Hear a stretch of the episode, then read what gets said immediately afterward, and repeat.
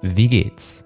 Ein Podcast, der einen Blick wirft auf die Lage von Kunst und Kultur in Zeiten der Veränderung. Mein Name ist Martin Zierold und ich bin Gastgeber dieses Podcasts, den das Institut für Kultur und Medienmanagement KMM an der Hochschule für Musik und Theater Hamburg produziert. Aktuell sind die Abstände zwischen unseren neuen Folgen leider etwas größer, aber ich hoffe, dass sich das Warten jeweils lohnt. Ich jedenfalls habe mich auf die heutige Folge ganz besonders gefreut, denn wir haben einen ganz besonderen Gast. Ich spreche heute mit Barbara Hans, unter anderem ehemalige Chefredakteurin des Spiegel, aber auch meine künftige Kollegin als hauptamtliche Professorin an unserem Institut für Kultur und Medienmanagement.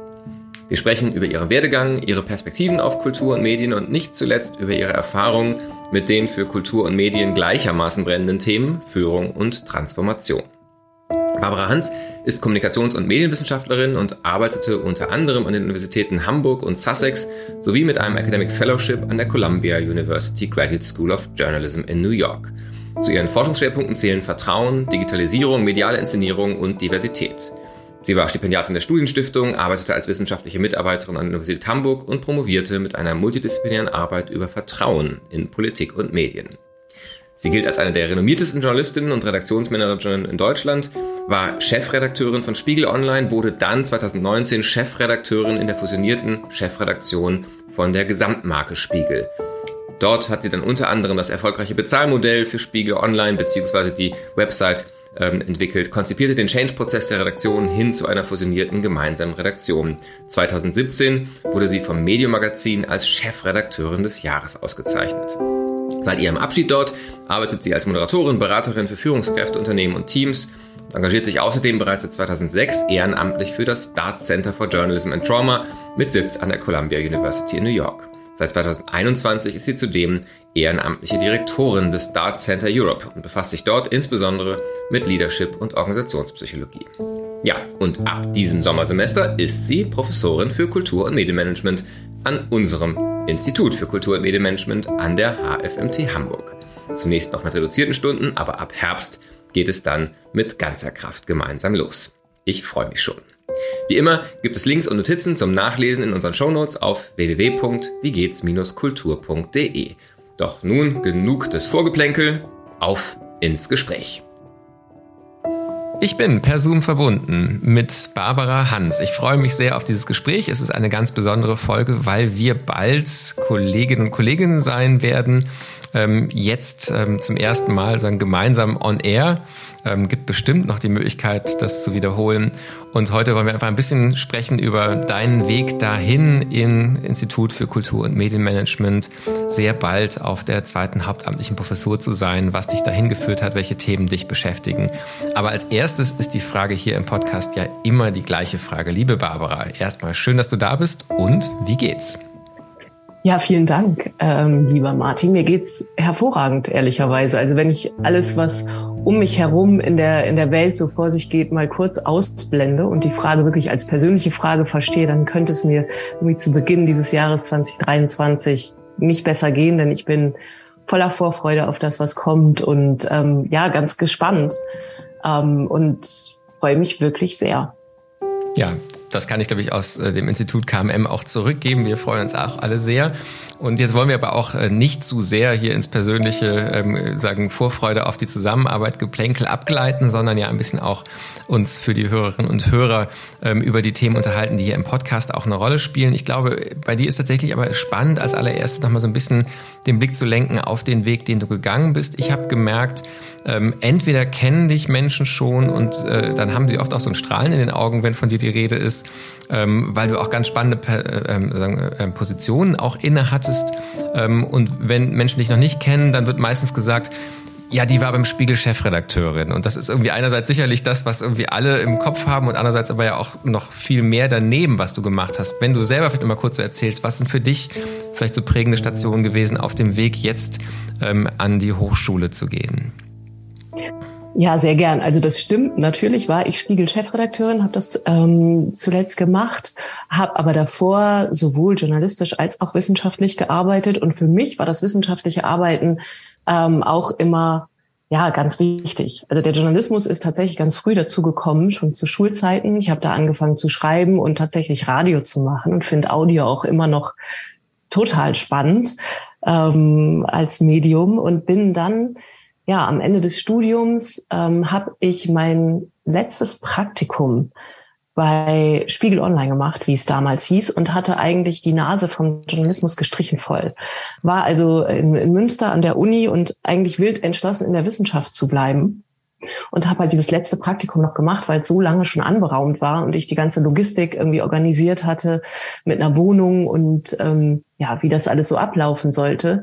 Und habe aber gedacht, oh, mit diesem hochnäsigen, eitlen manchmal auch ziemlich ignoranten Journalismusbetrieb, da habe ich überhaupt keinen Bock drauf. Denn es war vorher in den Praktika so, wenn man irgendwie eine gute Idee hatte, dann kam jemand, der gesagt hat, ja, sehr nett, machen wir, aber ich behandle das Thema schon seit 30 Jahren. Vielen Dank. Die Geschichte schreibe ich oder den Beitrag mache ich. Und deshalb war ich ähm, ja so ein bisschen desillusioniert und habe dann eben dieses Praktikum gemacht in 2005 und bin in eine Redaktion gekommen, die so ganz anders war als das, was ich erlebt hatte. Da war wirklich ähm, sowas wie eine Start-up-Atmosphäre, ohne dass ich das Wort, glaube ich, schon äh, in meinem aktiven Wortschatz hatte, 2005 ehrlich gesagt. Ähm, aber es war das komplette Gegenteil. Ich bin rausgeschickt worden zu Reportagen. Ich konnte Sachen machen. Ich durfte mich ausprobieren. Und zwar vom ersten Tag an, einfach weil es so viel zu tun gab und die Ressorts teilweise nur aus ein bis zwei Kollegen oder Kolleginnen bestanden. Das heißt, das war so eine richtige Aufbruchphase und jeder, der dorthin kam und irgendwie mittun wollte, war herzlich willkommen. Und ähm, ich weiß, dass ich zu einer ersten Reportage geschickt worden bin.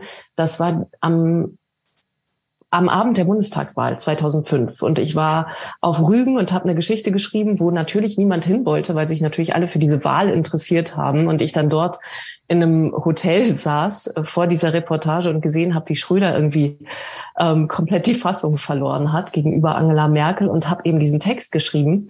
Und als der erschien, ähm, ähm, wurde ich zu Matthias Müller von Blumenkron gerufen in seinem Büro. Und ich weiß noch, ich war unfassbar aufgeregt. Und er hatte den Text gelesen und hat mir ein Volontariat angeboten. Und ähm, das war in meiner Biografie gar nicht vorgesehen, aber auch in meinem Verständnis von dem, was Journalismus war, bis dahin nicht. Und ich habe mich wahnsinnig gefreut und ähm, ja, habe dann ihm aber gesagt, dass ich schon gern mein Studium zu Ende machen wollte. Und das war so der Moment, wo ich das erste Mal gemerkt habe, dass diese beiden Welten manchmal ähm, nicht so richtig verstehen, was die jeweils andere treibt. Denn er hat gesagt, was wollen Sie denn mit diesem Studienabschluss noch? Sie haben doch schon einen Studienabschluss in England gemacht, was stimmte. Dann brauchen Sie doch nicht noch diesen Magister in Deutschland zu machen. Da habe ich irgendwas gesagt von, ja, aber ich bin doch scheinfrei und das will ich doch nicht alles in die Tonne treten und was man halt so sagt. Und dann hat er gesagt, ja gut, wenn das Ihr Wunsch ist, dann machen Sie es halt. Und dann ähm, bin ich also zurück und habe da ganz normal meine Seminare und meinen Abschluss gemacht und habe dann ähm, mit dem Volontariat angefangen und hatte das Glück, dass das Volo damals kombiniert war zwischen Print und Online. Das heißt, ich habe in etwa die Hälfte der Zeit bei Spiegel Online verbracht, die Hälfte der Zeit beim Printspiegel. Und das war halt ein großes Glück, einfach viel kennenzulernen. Und ab da blieb eigentlich ähm, so ein bisschen diese Zweigleisigkeit, ohne dass ich das je als Plan hatte, ehrlicherweise, sondern es ist wirklich, ähm, es gab immer wieder so Momente der Weichenstellung, die in die eine oder andere Richtung hätten gehen können. Denn mein Prof damals in Münster sagte auch, naja, eigentlich wollten Sie ja hier an der Uni bleiben, aber wenn Sie jetzt zum Spiegel gehen können, dann machen Sie das. Zur Uni können Sie noch wiederkommen, auch wenn Sie 30 sind. Und 30 war damals irgendwie eine Ewigkeit entfernt. Und diese Momente gab es immer wieder. Also ich bin dann zum Spiegel, habe ähm, da als Reporterin, Redakteurin gearbeitet, ähm, bin dann nochmal zurück zur Uni, damals nach Hamburg, habe als wissenschaftliche Mitarbeiterin hier in der Journalistik und Kommunikationswissenschaft gearbeitet, auch meine Promotion angefangen, auch unterrichtet. Ähm, und habe dann in der Zeit, als ich dort war, eine Ressortleitungsstelle beim Spiegel angeboten bekommen, habe mich dann ähm, dafür entschieden, habe dann die Ressortleitung gemacht und ähm, bin dann aber noch mal in ein Sabbatical gegangen, um meine Promotion zu Ende zu schreiben. Und so ist das so eine Art Schaukelbewegung gewesen.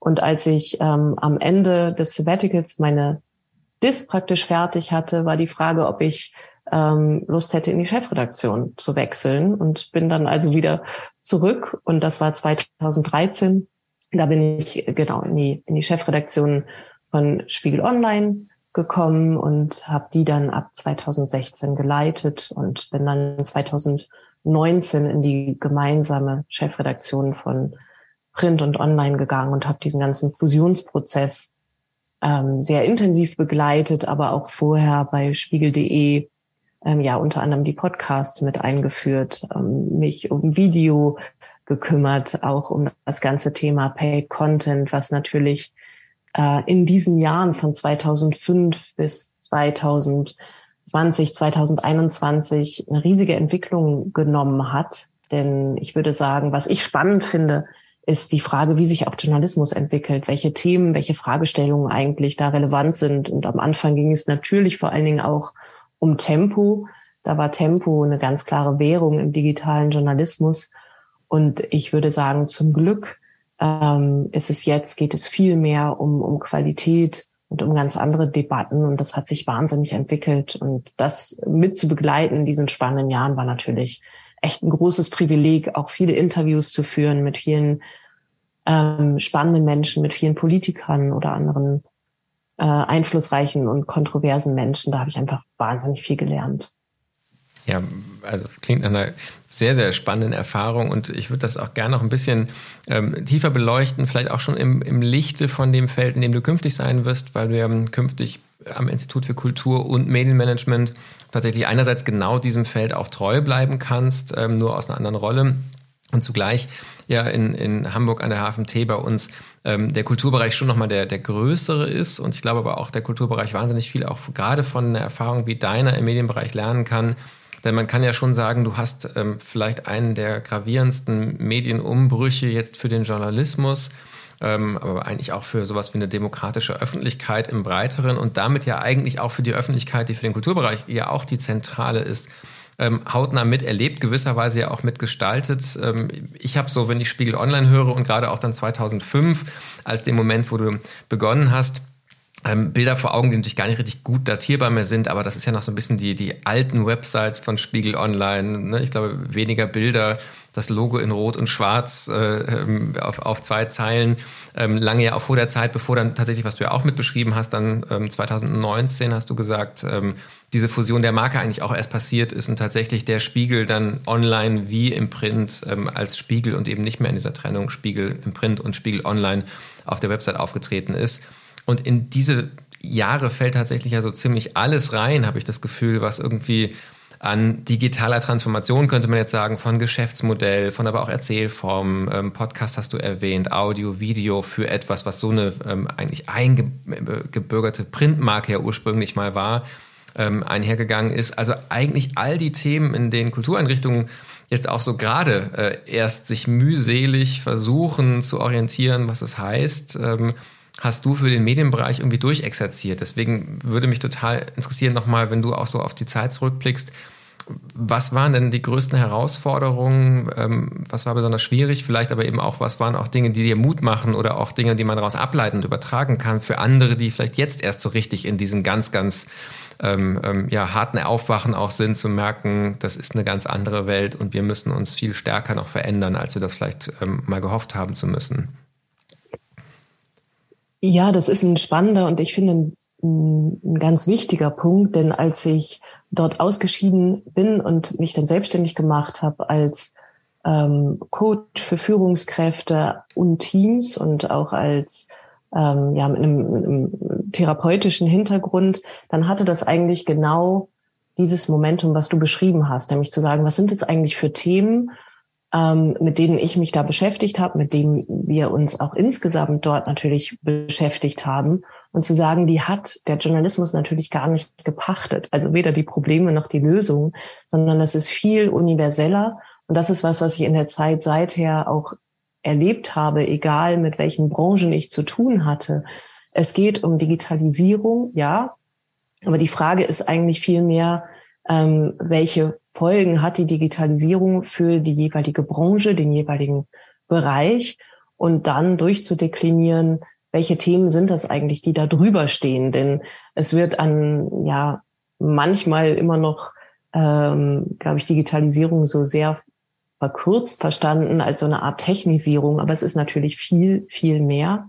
Ähm, für mich ähm, ist einer der, der Haupttreiber die Frage, wie begegnen wir eigentlich unserem Publikum? Ähm, wie begegnen wir Öffentlichkeiten? Und Öffentlichkeiten meint dann sowohl Leserinnen und Leser, meint aber auch Zuschauerinnen, Zuschauer. Also äh, mit wem wollen wir eigentlich kommunizieren und wie tun wir das? Denn was Digitalisierung vor allen Dingen bedeutet für mich, ist eine Dialogisierung, die wirklich äh, komplett anders ist als das, was es davor gab.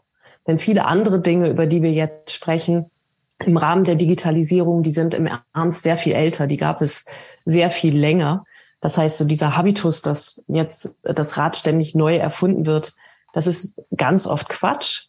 Aber was sich, glaube ich, wirklich fundamental verändert hat, ist die Möglichkeit der unmittelbaren Reaktion. Die gab es natürlich im Kulturbetrieb ohnehin, wenn man an, an eine Veranstaltung denkt oder ähnliches. Aber wir haben jetzt eine permanente Möglichkeit und auch die permanente Erwartung der Kommunikation. Und das ändert alles. Also selbst wenn ich sie nicht bediene, und mich dagegen entscheide, zum Beispiel ähm, ein aktives Community Management zu machen ähm, oder ja aktiv die die sozialen Medien zu nutzen oder was auch immer dann für eine Organisation in Frage kommt, auch das ist eine Entscheidung und die bleibt nicht ohne Folgen.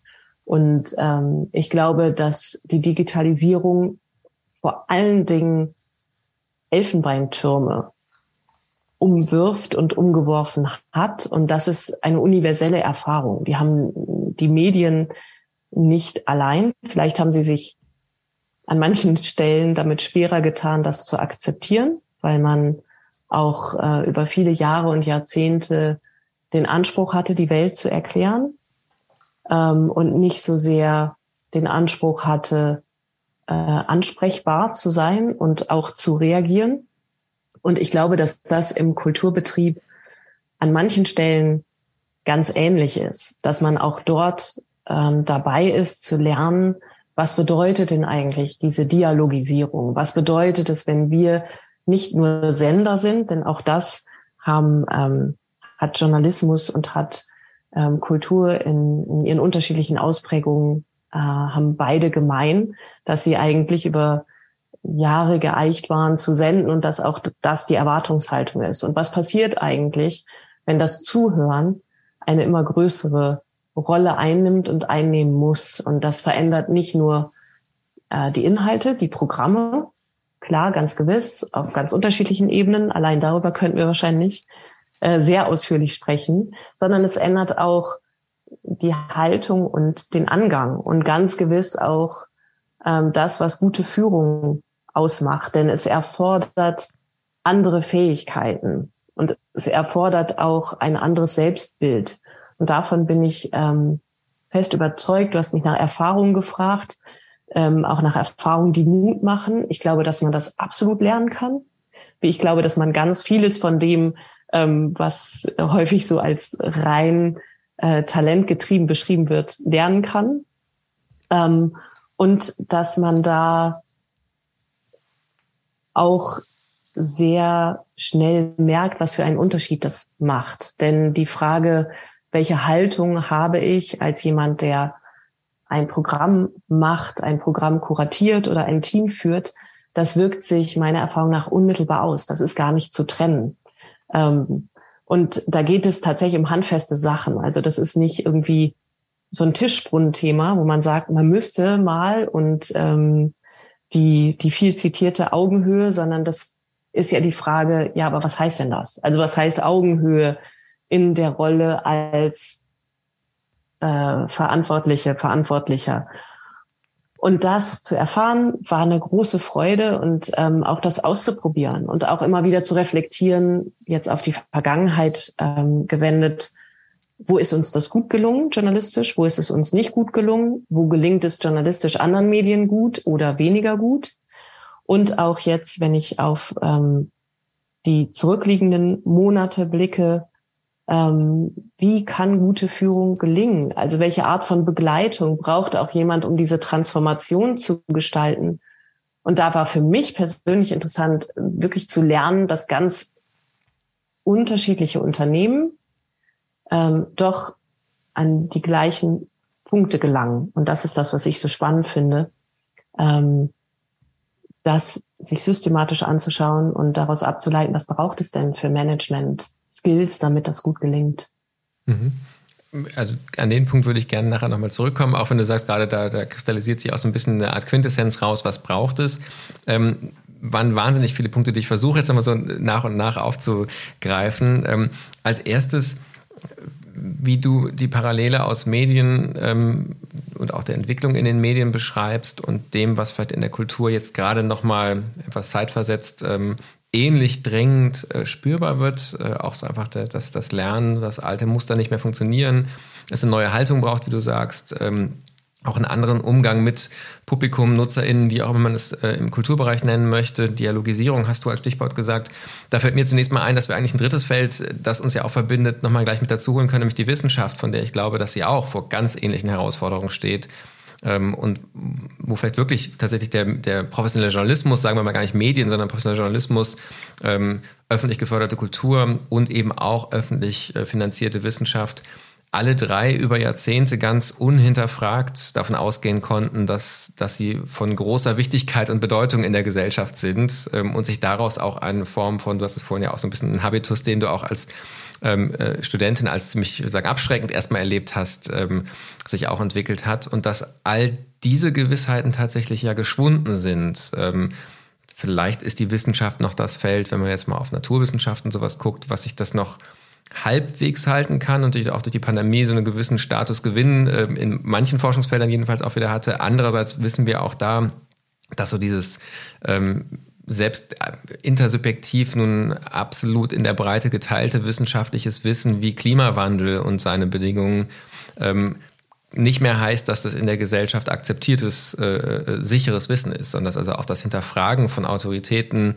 mit allen tatsächlich auch hochproblematischen äh, ähm, äh, Effekten, die das haben kann, ähm, da genauso der Fall ist wie die Frage, brauchen wir eigentlich so und so viel Theater im Ruhrgebiet, wie eben auch die Frage, wofür eigentlich diese ganzen äh, journalistischen Angebote, wenn ich doch genauso irgendwie auf Social Media meine News äh, bekommen kann und dafür nicht irgendwie ein Abo bezahlen muss. Also dieses sozusagen die, die alten Modelle, der alte Status, der irgendwie bröckelt und das Suchen nach einer neuen Rolle, das ist ja tatsächlich in, in vielen Bereichen, wie du es beschrieben hast, ganz, ganz stark. Ähm, wenn du jetzt sagst, Dialogisierung, ähm, ich, auch da sofort wieder der Bereich der Kultur. Ähm, es gab viele, viele Jahre diesen äh, Slogan, den kulturpolitischen Slogan Kultur für alle als so ein Leitbegriff der bundesrepublikanischen westdeutschen Kulturpolitik. Ähm, und ab und zu hört man jetzt schon, dass das so ausgetauscht wird Richtung Kultur von allen. Also auch der Gedanke, dass es eben nicht nur darum geht, die Kultur, die ja sowieso immer nur ein kleiner Ausschnitt, nämlich der geförderten, oft nach wie vor schon auch eher Hochkultur ist, ähm, an alle Menschen zu bringen, sondern eigentlich ein Feld zu öffnen, damit das, was sagen, als Kultur empfunden wird, auch als künstlerische Ausdrucksform empfunden wird, von allen auch praktiziert werden kann und eben nicht nur rezipiert werden kann. Wäre das für dich auch so eine Form der Dialogisierung? Und welche, welche Unterschiede siehst du vielleicht auch da nochmal zum Medienbereich? Weil wenn du jetzt sagst, als Journalistin zuhören, heißt es ja noch nicht, dass alle LeserInnen auch regelmäßig schreiben können. Ähm, wäre in der Kultur sozusagen ähm, Dialogisierung dann auch eher nochmal zu gucken, was möchte das Publikum? Oder wäre das tatsächlich auch so, diese Bühnen richtig zu öffnen und zu sagen, hier, die Bühnen sind für alle da, kommt auch auf die Bühne? Was, was kannst du dir da vorstellen unter dieser Überschrift der Dialogisierung? Also es ist natürlich beides denkbar, ähm, gerade wenn man auch in Utopien denkt, dass man ähm, das auslotet und sagt, was heißt denn dieser Begriff Kultur von allen oder auch unterschiedliche Formen ja auch des Bürgerjournalismus, die ja auch gar nicht neu sind und sondern schon sehr lange diskutiert werden. Und ich finde das wichtig, das auszuloten und zu schauen, was bedeutet das denn? Was bedeutet es, wenn man Menschen dazu befähigt, ähm, ja selber im Grunde zu praktizieren, in dem einen wie dem anderen Bereich. Viel wichtiger finde ich aber, ist die übergeordnete Frage, warum ist das denn erstrebenswert? Und das klingt manchmal so banal, aber äh, warum brauchen wir die Repräsentanz? Also warum sind sowohl für die Kultur als auch für den Journalismus, ich würde sagen, auch für die Wissenschaft in weiten Teilen, warum ist Repräsentanz wichtig? Warum ist es wichtig, dass wir nicht einfach uns ignorant ähm, verschanzen und sagen, naja gut, warum sollten wir denn sichtbar sein? Warum sollen wir denn Wissenschaft zugänglich machen? Warum sollen wir uns darum scheren, wie wissenschaftliche Ergebnisse ähm, kommuniziert werden und dann auch in der Folge rezipiert werden können? Warum sollten wir denn ähm, kulturelle Einrichtungen öffnen? Warum gibt es sowas wie eine lange Nacht der Museen? Sollen doch die hingehen, die hingehen wollen? Warum versuchen wir Angebote niedrigschwellig zu machen? Warum versuchen wir im Journalismus äh, immer wieder, gerade in den vergangenen Jahren, zu erklären, was macht Qualitätsjournalismus aus? Wie recherchieren wir? Man könnte ja auch sagen, ähm, das kann ja irgendwie ähm, wen interessiert's, was in der Leberwurst ist, ja, so ungefähr. Also warum sollten wir überhaupt diesen, diesen Blick ermöglichen? Ja, weil es eben was mit demokratischer Legitimation zu tun hat. Was das eben angesprochen. Es ist ja ähm, kein Zufall, dass wir über diese Bereiche sprechen und nicht über andere, denn es geht natürlich auch ähm, zumindest in Teilen auch des Journalismus um eine öffentliche Finanzierung, die dahinter steckt und damit äh, im Kulturbetrieb natürlich auch, in der Wissenschaft ohnehin. Und damit eben auch die Frage dieser Rückkopplung. Ja, also wie können wir es schaffen, dass diese Systeme ähm, so transparent sind, dass sie sich nicht komplett entkoppeln. Und ich glaube, das muss uns als Akteuren in diesen Systemen ähm, wirklich auch, ja, muss so etwas sein wie eine Selbstverpflichtung glaube ich, dass jeder ähm, schreiben und publizieren muss oder jeder künstlerisch auch tätig sein muss. Nein, das glaube ich nicht. Ich glaube, dass Projekte dazu wahnsinnig hilfreich und sinnvoll sind, aber ich glaube, darum geht es nicht in, in letzter Konsequenz. Ich glaube, es geht darum, sich zu fragen, wie können wir so offen und so divers sein, dass wir unserem Anspruch gerecht werden und auch dem besonderen Schutz, den wir ja ähm, einfach ja, gesellschaftspolitisch auch genießen in der Demokratie, ja, dass wir frei sind in dem, was wir tun. Das ist ja nicht nur ein Auftrag, Auftrag sondern äh, ich finde auch ein wahnsinniges Privileg. Ich habe das als Journalistin wirklich immer so empfunden und auch als Wissenschaftlerin, dass ich mich mit Themen beschäftigen darf, die ich interessant finde und da eine Freiheit genieße. Das bedeutet aber auch, ähm, dass man sich nicht komplett entkoppelt von dem, was ähm, sich gesellschaftspolitisch tut, sondern er versucht, einen Anschluss zu haben, zuzuhören und wirklich auch ähm, ja zu repräsentieren die Vielfalt, die wir gesellschaftspolitisch und gesellschaftlich vorfinden. Hm, das wäre ja eigentlich auch dann so ein ähm, ja eine Form von Demokratisierung eigentlich in der Dialogisierung. Ähm, die vielleicht nochmal anders gedacht ist, als man es früher ähm, unter der Überschrift sich vorgestellt hat, wo irgendwie die, die, ähm, der Blick für die Vielfalt hat sich von Gesellschaft auch selbst unter dem Schlagwort Demokratisierung oft gar nicht so richtig mitgedacht war, dass es dann eben auch heißt, tatsächlich in der Breite auch ganz unterschiedlichen Perspektiven, Stimmen auch, äh, auch eine Sichtbarkeit zu geben. Ähm, ich habe jetzt nochmal so eine Frage, bevor wir auch auf jeden Fall gleich nochmal auf das Thema Führung zurückkommen und auch auf die Frage von Führung unter Veränderung und Führung in Krisensituationen, ähm, auf das Verhältnis von, von Medien und Kultur. Ähm, immer furchtbar vereinfacht, wenn man das so als Singular sagt. Ich äh, äh, lade dich gerne ein, da auch gerne äh, weiter zu differenzieren. Ähm, und zwar hast du ja in einem, muss man schon sagen, Erfolgsprojekt deine, deine Erfahrung gemacht. Also bei allen Herausforderungen, die das sicherlich für so ein Medienhaus wie den Spiegel bedeutet hat, ähm, ist Spiegel Online eigentlich das digitale Qualitätsleitmedium ähm, sehr früh etabliert gewesen und hat das auch ähm, allen Versuchen von anderen, auch Hamburger Verlagshäusern zum Trotz, glaube ich, zumindest sagen, immer stabil gehalten, da, da auf jeden Fall ganz vorne mit dabei zu sein. und insofern auch, glaube ich, ökonomisch ja einen im Vergleich zu vielen anderen Häusern halbwegs stabilen Weg durch diese Veränderung gefunden. Ähm, wenn ich jetzt mit Menschen in Kultureinrichtungen spreche, gerade vielleicht auch mit Menschen, die früher Pressearbeit, wie man das noch genannt hat, in manchen Häusern bis heute nennt, auch wenn da gar nicht mehr so viel gedruckt wird in der Presse, ähm, spreche, dann merkt man natürlich, dass zwar alle nach wie vor darauf hoffen, irgendwann mal möglichst nicht wegen einer investigativen äh, Recherche, sondern im Kulturbereich des Spiegels zu stehen oder in der Süddeutschen, in der FAZ, in der Zeit aufzutauchen. Also diese Leitsterne, die gibt es weiter und die haben auch weiter zumindest so in der, in der ähm, ja, Strahlkraft eine, eine Relevanz. Aber so der Alltag der meisten Häuser spielt sich ja eigentlich auf einer anderen Öffentlichkeitsebene ab. Das war der früher wirklich der traditionelle Lokaljournalismus, die Lokalzeitung, in manchen Städten sogar auch die Lokalzeitungen. Und da muss man tatsächlich ja sagen, ist eigentlich ein wirklich breites Sterben inzwischen auf allen Ebenen spürbar, zum Teil was die ähm, Publikation selbst betrifft, in jedem Fall was die lesenden Zahlen betrifft, so dass ich immer wieder auch von Kultureinrichtungen höre, naja, Journalismus in dem Sinne für uns relevant ist, wird, wird immer weniger eigentlich, ist immer weniger präsent.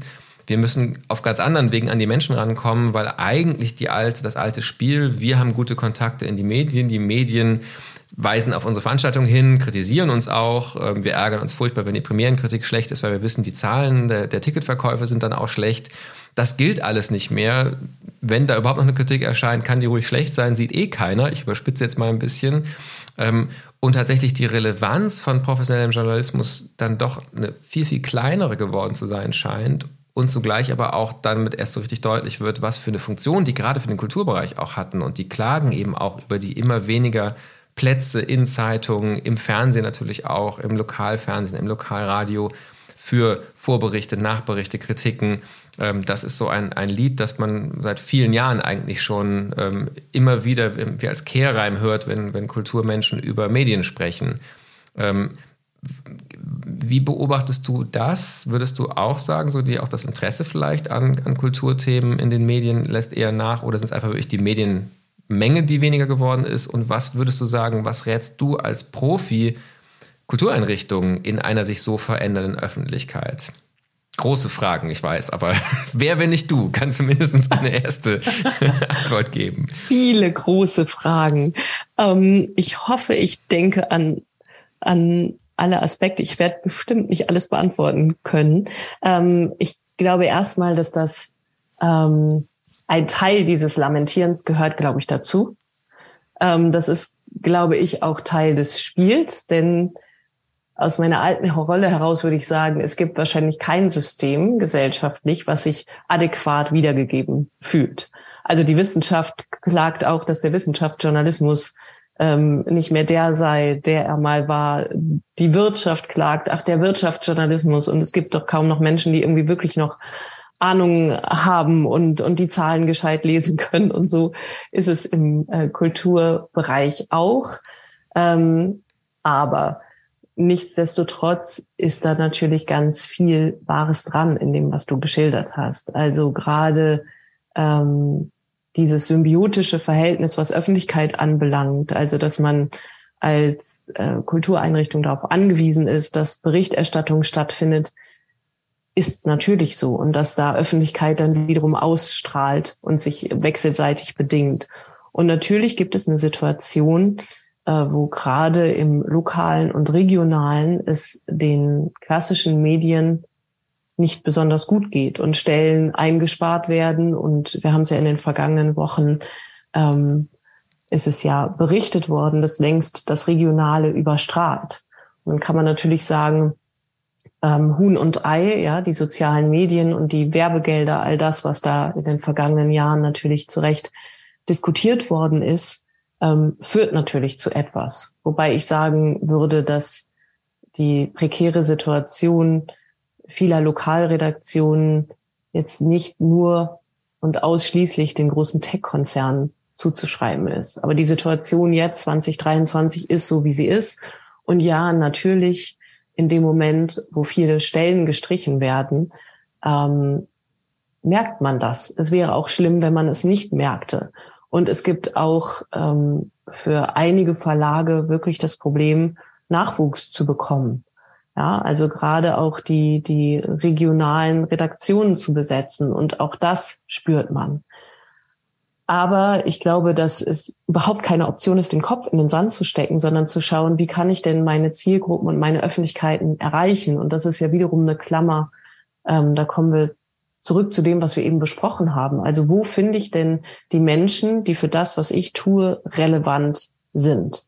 Und wie schaffe ich es, gut genug in Kontakt zu sein mit diesen Menschen? Also auch zu wissen, was für eine Art von Programm mache ich denn in diesem Umfeld, um erfolgreich zu sein? Was ist denn hier erfolgreich? Dann kann ich mich immer noch dafür entscheiden, ähm, etwas anderes zu tun. Also ich möchte auf keinen Fall ähm, so verstanden werden, dass es darum geht, opportunistisch zu sein. Nur wenn ich gar nicht erst weiß, was die Menschen interessiert, dann kann ich weder ein Programm für sie machen, noch bewusst ein anderes Programm. Denn das Zweite, was es braucht, ist so eine gewisse Art der, der Selbstvergewisserung. Und ich finde manchmal, dass das fehlt. Also, dass man sich sehr lautstark darüber beschwert, was alles im Journalismus schlecht läuft. Und ja, da läuft auch einiges schlecht.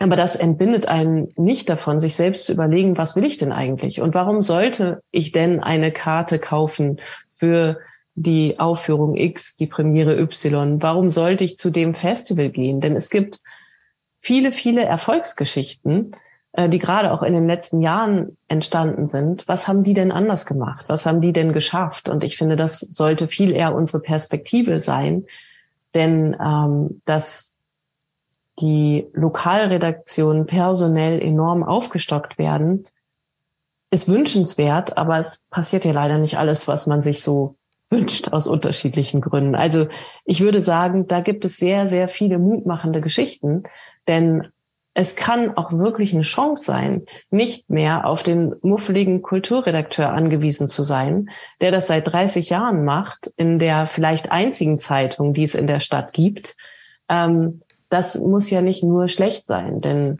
oft hat man sich über den ja auch äh, lange schon geärgert. Mhm.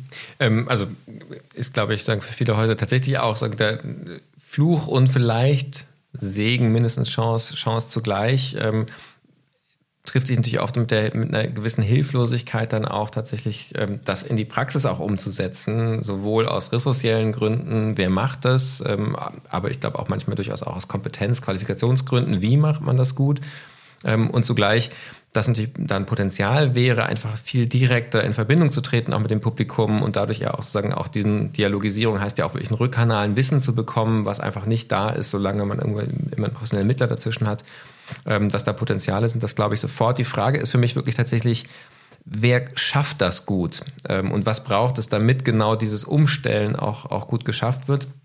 Ähm, in dem Podcast hier versuche ich ja auch immer mit Kultureinrichtungen zu sprechen, die ähm, oder VertreterInnen aus Kultureinrichtungen, die da ähm, sagen, was, was vorzuweisen haben. Und für mich ist so, was Blick auf digitale Transformation betrifft, ein Gespräch sehr in Erinnerung geblieben. Das war mit Ruth Rosenberger, die den Bereich äh, Digitales für die Stiftung Haus der Geschichte leitet, das ja mehrere Häuser Berlin und Bonn vertritt.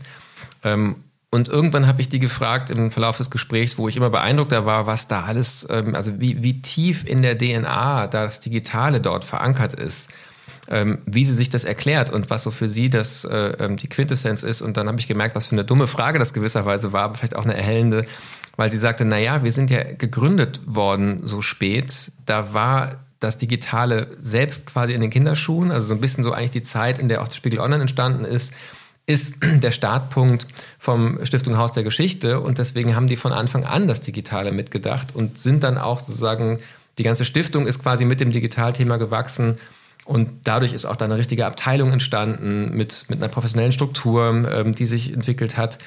Und das ist nicht so quasi von außen angeflanscht zu einem späten Zeitpunkt oder womöglich ganz lange einfach nur über Praktika und, und gar nicht richtig mal als eine Abteilung gemacht worden. Das heißt, eine Antwort scheint mir zu sein und ein bisschen, vielleicht täusche ich mich davon aus, und es wäre auch nochmal spannend, deine Sicht zu hören, ist vielleicht auch Spiegel Online so ein Beispiel. Ist vielleicht gar kein Zufall, dass Spiegel Online erstmal ja nicht Teil von der Printredaktion war, sondern vielleicht gerade auch im Sinne eines Startups, wie du es auch selbst genannt hast, ähm, so floriert ist. Und nun sind ja aber die meisten Theater, Museen, Orchester, wenn wir mal wieder in der Hochkultur bleiben, nicht Gründungen der letzten 20 Jahre und haben das schon mitbedacht, sondern eben eher wie vielleicht ähm, der Spiegel Print ähm, oder eben auch die große äh, Lokalzeitung Print vor Ort. Häuser, die sich einfach strukturell wahrscheinlich viel, viel schwerer tun, als eine jüngere Institution so einen Wandel zu vollziehen.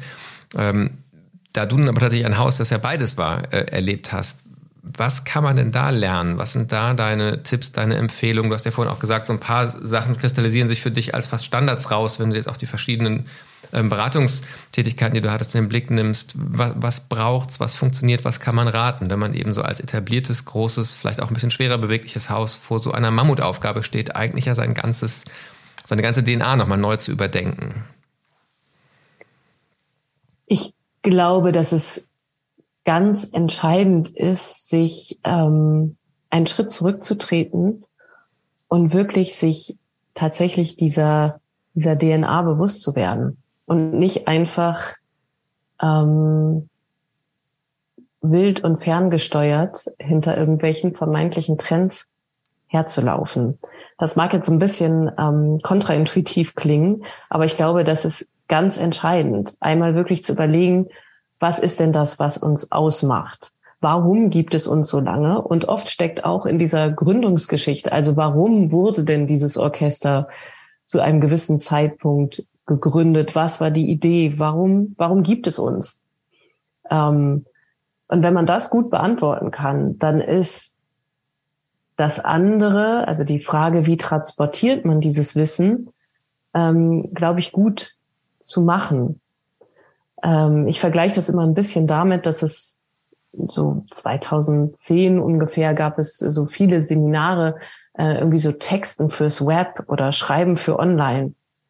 Und dann habe ich da unterrichtet und war eigentlich so ein bisschen ratlos, weil natürlich eine gute Geschichte im Netz ähm, gar nicht anders gebaut wird als eine gute Geschichte im Print. Da glaube ich auch bis heute dran. Also es gab ja immer mal so Wellen, wo man gesagt hat, das sind dann irgendwie so, so Bullet Point Journalismus oder so. Das ist aber alles relativ schnell wieder verschwunden. Wenn man sich anschaut, womit man jetzt Geld verdient im digitalen, journalistisch betrachtet, dann sind es genau die äh, qualitativ anspruchsvollen Geschichten, die auch eine gute Tageszeitung, ein gutes Magazin ausmachen. Und wenn man sich die Renaissance jetzt von Audio und Podcasts anhört, ist es ja nichts anderes als die Langform dessen, was es früher im, im Radio oft gab. Ähm, das heißt, da sind Sachen, die wiederkommen. Und ich glaube, das ist der entscheidende Punkt, sich zu überlegen, ähm, das nicht als so eine Art Annex zu sehen, sondern ein Transfer der Kernidee in diese ja, digitale Welt. Ich will gar nicht um Himmels Willen sagen neue digitale Welt, sondern die Frage, was bedeutet das eigentlich? Also was ist denn der Kern und was braucht es, den zu überführen? Und ja, das wird ruckeln. Ähm, und ja, dabei wird man auch Fehler machen, jeweils. Das finde ich ist aber gar nicht schlimm, solange man ähm, einfach nicht ähm, nicht nichts tut und sich nicht völlig kopflos da reinstürzt. Ich glaube, das sind die beiden Extrempole, von denen ich vielleicht eher abraten würde. Mhm. Ähm, ich will gleich auch unbedingt noch schon angekündigt, dass Thema Führung in dem Zusammenhang zu sprechen kommen, aber ich frage jetzt einmal nochmal ähm, ganz bewusst auch ein bisschen äh, vielleicht naiv nach, wie das konkret funktionieren kann. Ähm, so die, die Botschaft, die ich auch absolut teilen würde, ähm, die du jetzt formuliert hast, es geht eigentlich nochmal darum, sich zu fragen, wofür braucht es uns eigentlich? So, was ist unsere Aufgabe? Das ähm, lässt sich vielleicht so im, im, amerikanischen Kontext sehr schön mit diesem Simon Sinek-Satz Start with Why. Also nochmal an die Frage, warum gibt es uns eigentlich? Wenn es uns nicht geben würde, warum müsste man uns gründen? Ähm, die Frage zu stellen und dann eigentlich alles von da aus abzuleiten. Und dann kann ich eben auch ähm, ein anderes Was machen, wenn eben medial ähm, äh, die Bedingungen sich verändern, aber eigentlich dem Warum treu bleiben. Also tatsächlich, wie du sagst, die DNA gar nicht unbedingt ändern. Das war vielleicht auch von mir dann gar nicht so gut formuliert, sondern tatsächlich eigentlich im Bewusstsein einer stabilen DNA unterschiedliche Ausdrucksformen dafür finden in sich unterschiedlichen oder sich verändernden medialen ähm, ähm Umfeld. Wenn ich mit einer Organisation im Kulturbereich ähm, sage, ja, erklärt mir doch nochmal, warum gibt es euch oder nehmt euch doch nochmal die Zeit, darüber zu reflektieren, dann habe ich manchmal das Gefühl, dass so eine Reaktion darauf ist, ja, das ist doch klar, so, was, was sollen wir da groß Zeit mit verschwenden, darüber zu sprechen, das wissen wir doch.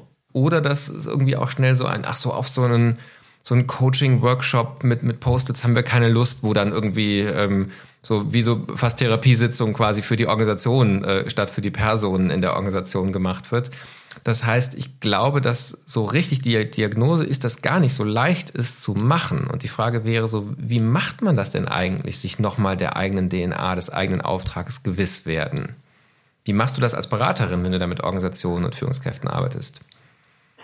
Ja, mit möglichst wenig Post-its. Ich glaube, Post-its sind, also kommen direkt aus der Hölle. Die, die mag irgendwie niemand. Aber tatsächlich, ähm, ja, in ähm, dann Einzelsituationen mit, mit Führungskräften ähm, geht es natürlich genau darum. Ja, wenn ich das erfolgreich umsetzen will und vielleicht auch noch andere ähm, Mitarbeitende dafür motivieren möchte, da auch mitzutun und sich einzubringen, dann muss ich das klar haben.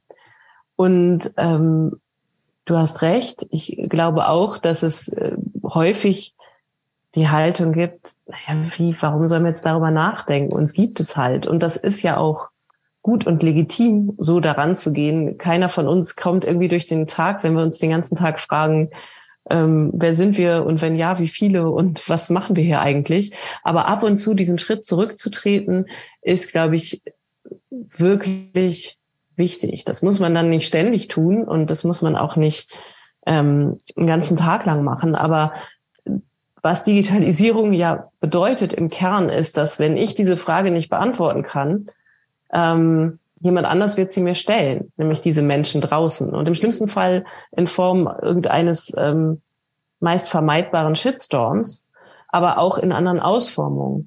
Das heißt, oft, was dahinter steckt, ist ja so eine Art Angst vor Öffentlichkeit. Ne? Also wir sind halt da und wir sind die Trutzburg und warum soll ich mir jetzt diese Frage stellen?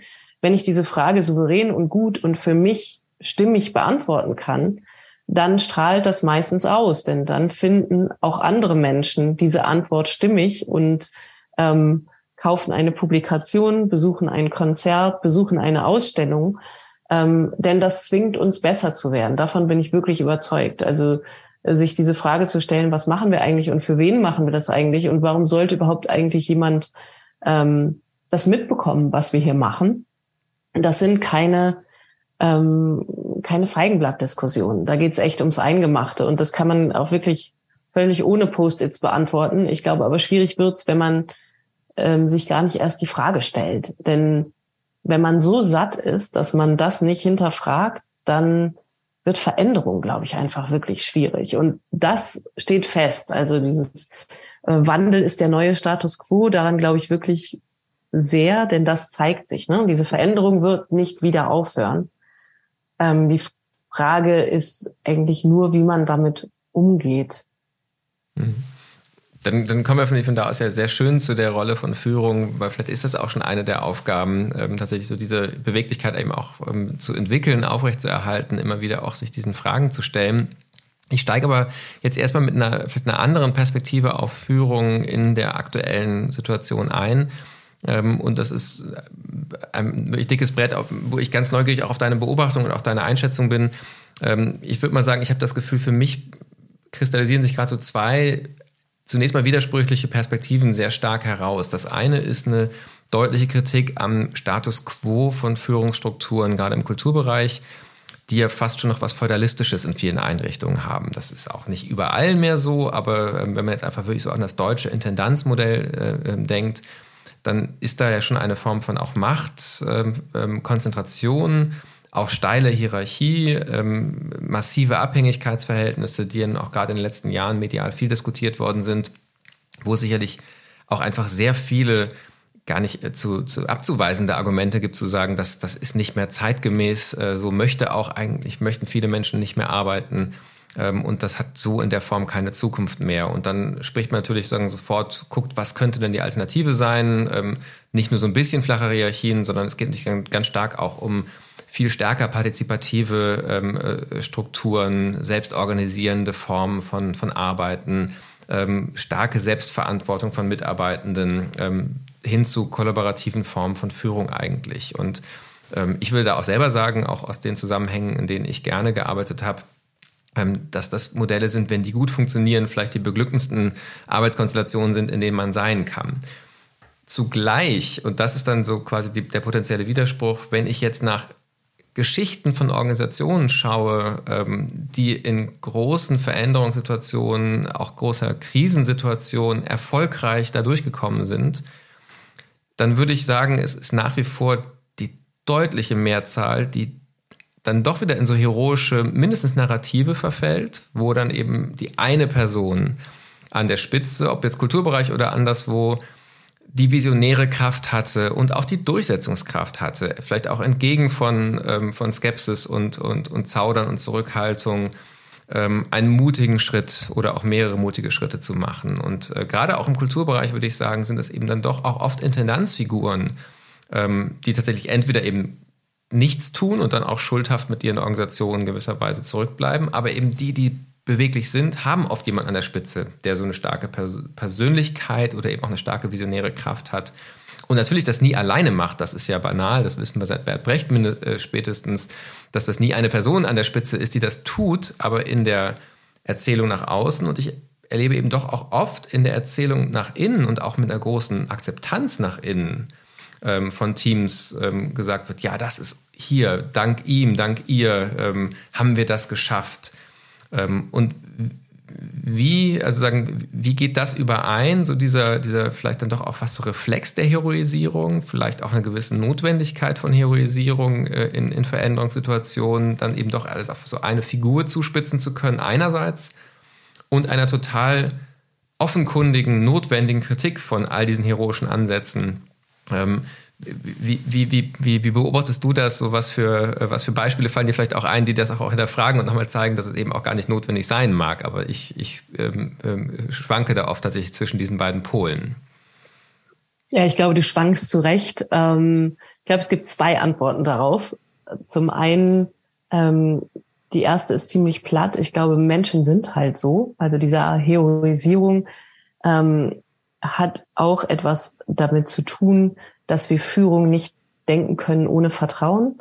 Und wir können halt sehr schlecht einem Kollektiv vertrauen. Das geht schon auch, aber wir tun uns rein psychologisch menschlich deutlich äh, leichter damit, einzelnen Personen zu vertrauen.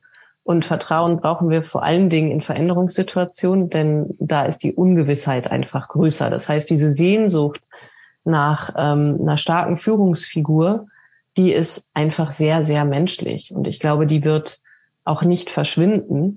Und es ist, hilft einfach, das zu wissen. Denn dann ähm, tun wir uns vielleicht leichter damit, es zu akzeptieren an den Stellen, wo wir es uns auch aus welchen Gründen auch immer anders wünschen würden. Ähm, das ist, glaube ich, ein Teil der Antwort. Ein zweiter Teil ist, dass ich in den vergangenen Monaten beobachtet habe, dass gerade diese multiplen Krisen, also Corona, äh, dann jetzt auch noch der Krieg und all die Folgen, die das auch bedeutet für den, für den Alltag hier, nochmal diese ganze Entwicklung verstärkt haben. Also ich glaube, dass wir vor der Pandemie, was die Führung anbelangt hat, an manchen Stellen weiter waren. Und je größer die Unsicherheit ist, desto stärker ist nochmal dieses Bedürfnis nach Sicherheit und nach ähm, einzelnen Personen, die das verkörpern mögen. Das passt zueinander. Ja, also aus psychologischen Gründen ist das alles nachvollziehbar und ich glaube auch, dass es, ähm, so wie du es auch angerissen hast, gar kein Widerspruch ist. Denn ich kann auch als starke Führungspersönlichkeit ähm, sehr wohl eine partizipative Führungskultur leben. Das schließt sich gar nicht aus. Und ich glaube, dass genau das der Auftrag ist. Also, dass man zunehmend dahin kommt zu sagen, das, was wirklich erfolgreiche ähm, Führung ausmacht, ist ein Führungsstil, der ähm, Mitarbeitende mit einbezieht, der zuhört, der ähm, ja eben nicht feudalistisch ist. Denn das ist ja nur eine Art der Ausprägung dieser einzelnen Machtstrukturen. Natürlich geht Führung immer mit Macht einher. Und ich glaube, das Schlimmste, was man tun kann, ist das zu leugnen. Es geht nicht darum zu sagen, ich bin ähm, eine Führungsfigur, aber ich will keine Macht haben.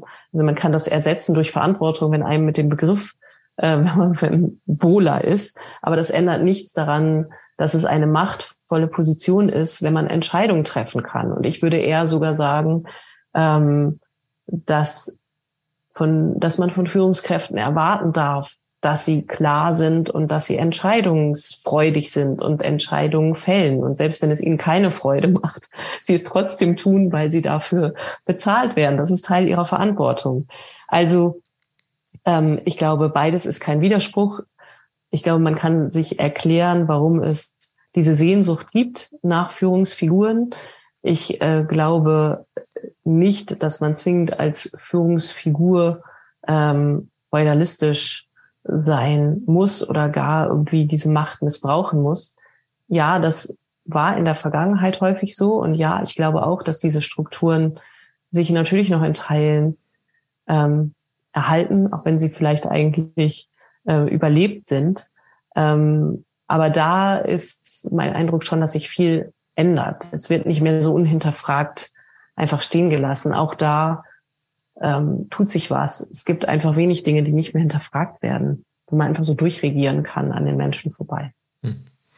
Wir kommen schon fast so auf die, oder wir kommen tatsächlich auf die Zielgerade unseres Gesprächs jetzt auch schon. Ich ähm, habe eine Frage, die ich zum Schluss immer stelle, aber vorher möchte ich noch auf einen Aspekt zurückkommen, ähm, den du auch zum Eingang gesagt hast, nämlich dass dir ganz wichtig ist, dass viele Dinge, die man oft so als Talent ähm, oder vielleicht auch man hat's, man hat's nicht, Persönlichkeitsmerkmal ähm, sieht, dass das eigentlich Dinge sind, die, die lernbar und dann vielleicht ja auch gewisserweise lehrbar, vermittelbar, jedenfalls sagen durch, durch Begleitung gefördert werden können. Um, ähm, und dass das, was Führung heute können sollte, dazugehört in ganz weiten Teilen. Ähm, du bist ja jetzt künftig in der Rolle, tatsächlich äh, jungen Menschen äh, bei uns im, im Institut KMM durch das Fernstudium, durchaus ja auch Menschen, die mitten im Beruf schon stehen, genau dabei auch nochmal systematisch zu helfen, ähm, sie zu unterstützen in, in, beim Lehren und Lernen von Führungskompetenzen. Was würdest du denn sagen, was sind für dich die wichtigsten Dinge, von denen du hoffst, dass das die ähm, ähm, jetzt und künftig in Führungsverantwortung befindlichen Menschen lernen werden oder was sollten sie lernen? Was sind die wichtigsten Aspekte? Also ich glaube, was hilfreich ist, wenn man in einer Führungsrolle ist oder eine Führungsrolle einnehmen möchte oder andere Menschen denken, man soll eine Führungsrolle einnehmen, ist, glaube ich, ähm, klar zu sein. Also für sich klar zu haben, was man möchte und klar zu kommunizieren. Ähm, auch den Leuten irgendwie nichts äh, zu versprechen, was man nicht halten kann oder so. Ich glaube, das ist wirklich extrem wichtig, verlässlich zu sein, authentisch zu sein und ja, es nicht zu scheuen, Verantwortung zu übernehmen. Ähm, wenn man das nicht möchte, dann sollte man, glaube ich, keine Führungsrolle einnehmen. Mhm. Weil, weil wir so bei dem, dem Lernen noch sind, ähm, was, was hilft dir oder was hat dir geholfen in deiner, du bist ja dann auch in, in vergleichsweise, kann man sagen, jungen Jahren ähm, in auch sehr große Verantwortung, in eine große Führungsrolle gekommen. Was, was hat dir geholfen, da zu lernen?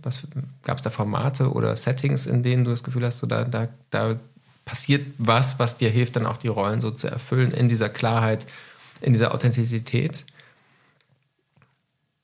Ähm, ich würde eher sagen, dass sie mir in den Anfangsjahren extrem gefehlt haben. Das war der Austausch und das waren sowas wie Rollenvorbilder.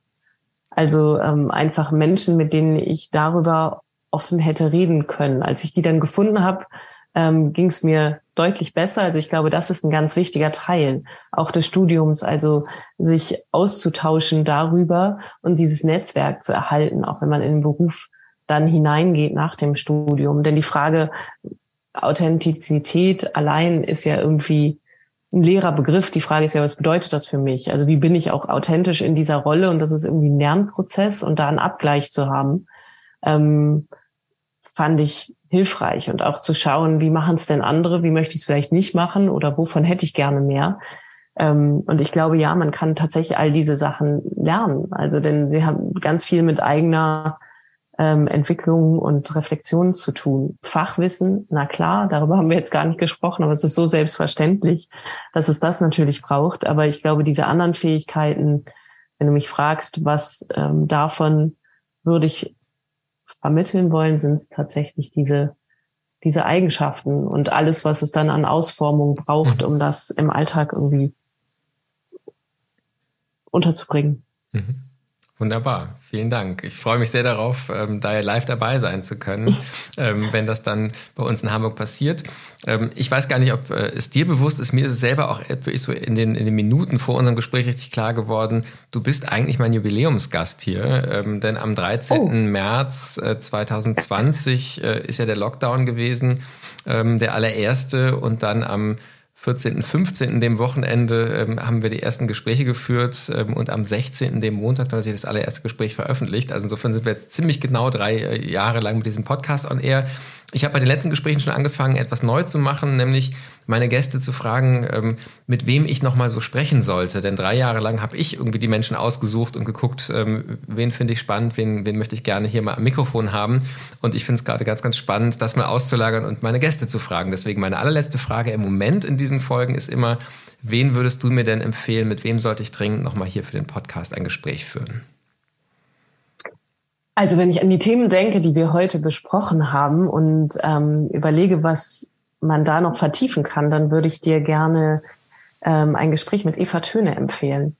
Die ist ähm, Ressortleiterin in der Kultur beim Spiegel, was vielleicht ein bisschen arg naheliegend klingt, aber ich fände persönlich auch ihre Perspektive äh, auf den Wandel oder möglichen Wandel der Kulturberichterstattung wirklich spannend, ähm, denn ich glaube, sie hat ihre, aus ihrer Perspektive ähm, sicherlich einiges dazu zu sagen.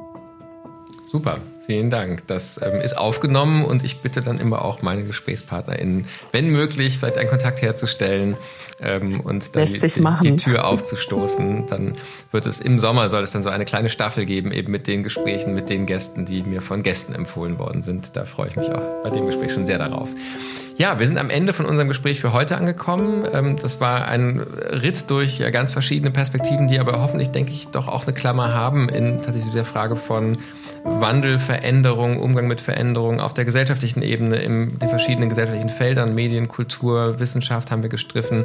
Und dann aber auch der Frage, was macht das eigentlich mit dem Kulturbereich? Was macht es ähm, mit Führungsverantwortung? Ich glaube, es ist deutlich geworden, dass es unglaublich spannend ist, mit dir darüber zu sprechen. Ich würde mich sehr freuen, wenn wir das bei Gelegenheit ähm, auch hier in diesem Format fortsetzen, in anderen sowieso. Sag für heute aber erstmal ganz, ganz herzlichen Dank für deine Zeit und ähm, hoffentlich auf bald. Herzlichen Dank, bis bald. Das war fast genau drei Jahre nach dem Start die 94. Episode unseres Podcasts Wie geht's? Kultur in Zeiten der Veränderung. Links zum Gespräch gibt es wie immer auf unserer Website www.wiegehts-kultur.de. Weiter geht es im Laufe des Sommersemesters unter anderem mit den ersten Gesprächen mit Gästen, die mir von meinen GesprächspartnerInnen empfohlen worden sind. Ich freue mich auf das, was kommt. Bis bald. Passen Sie gut auf sich auf.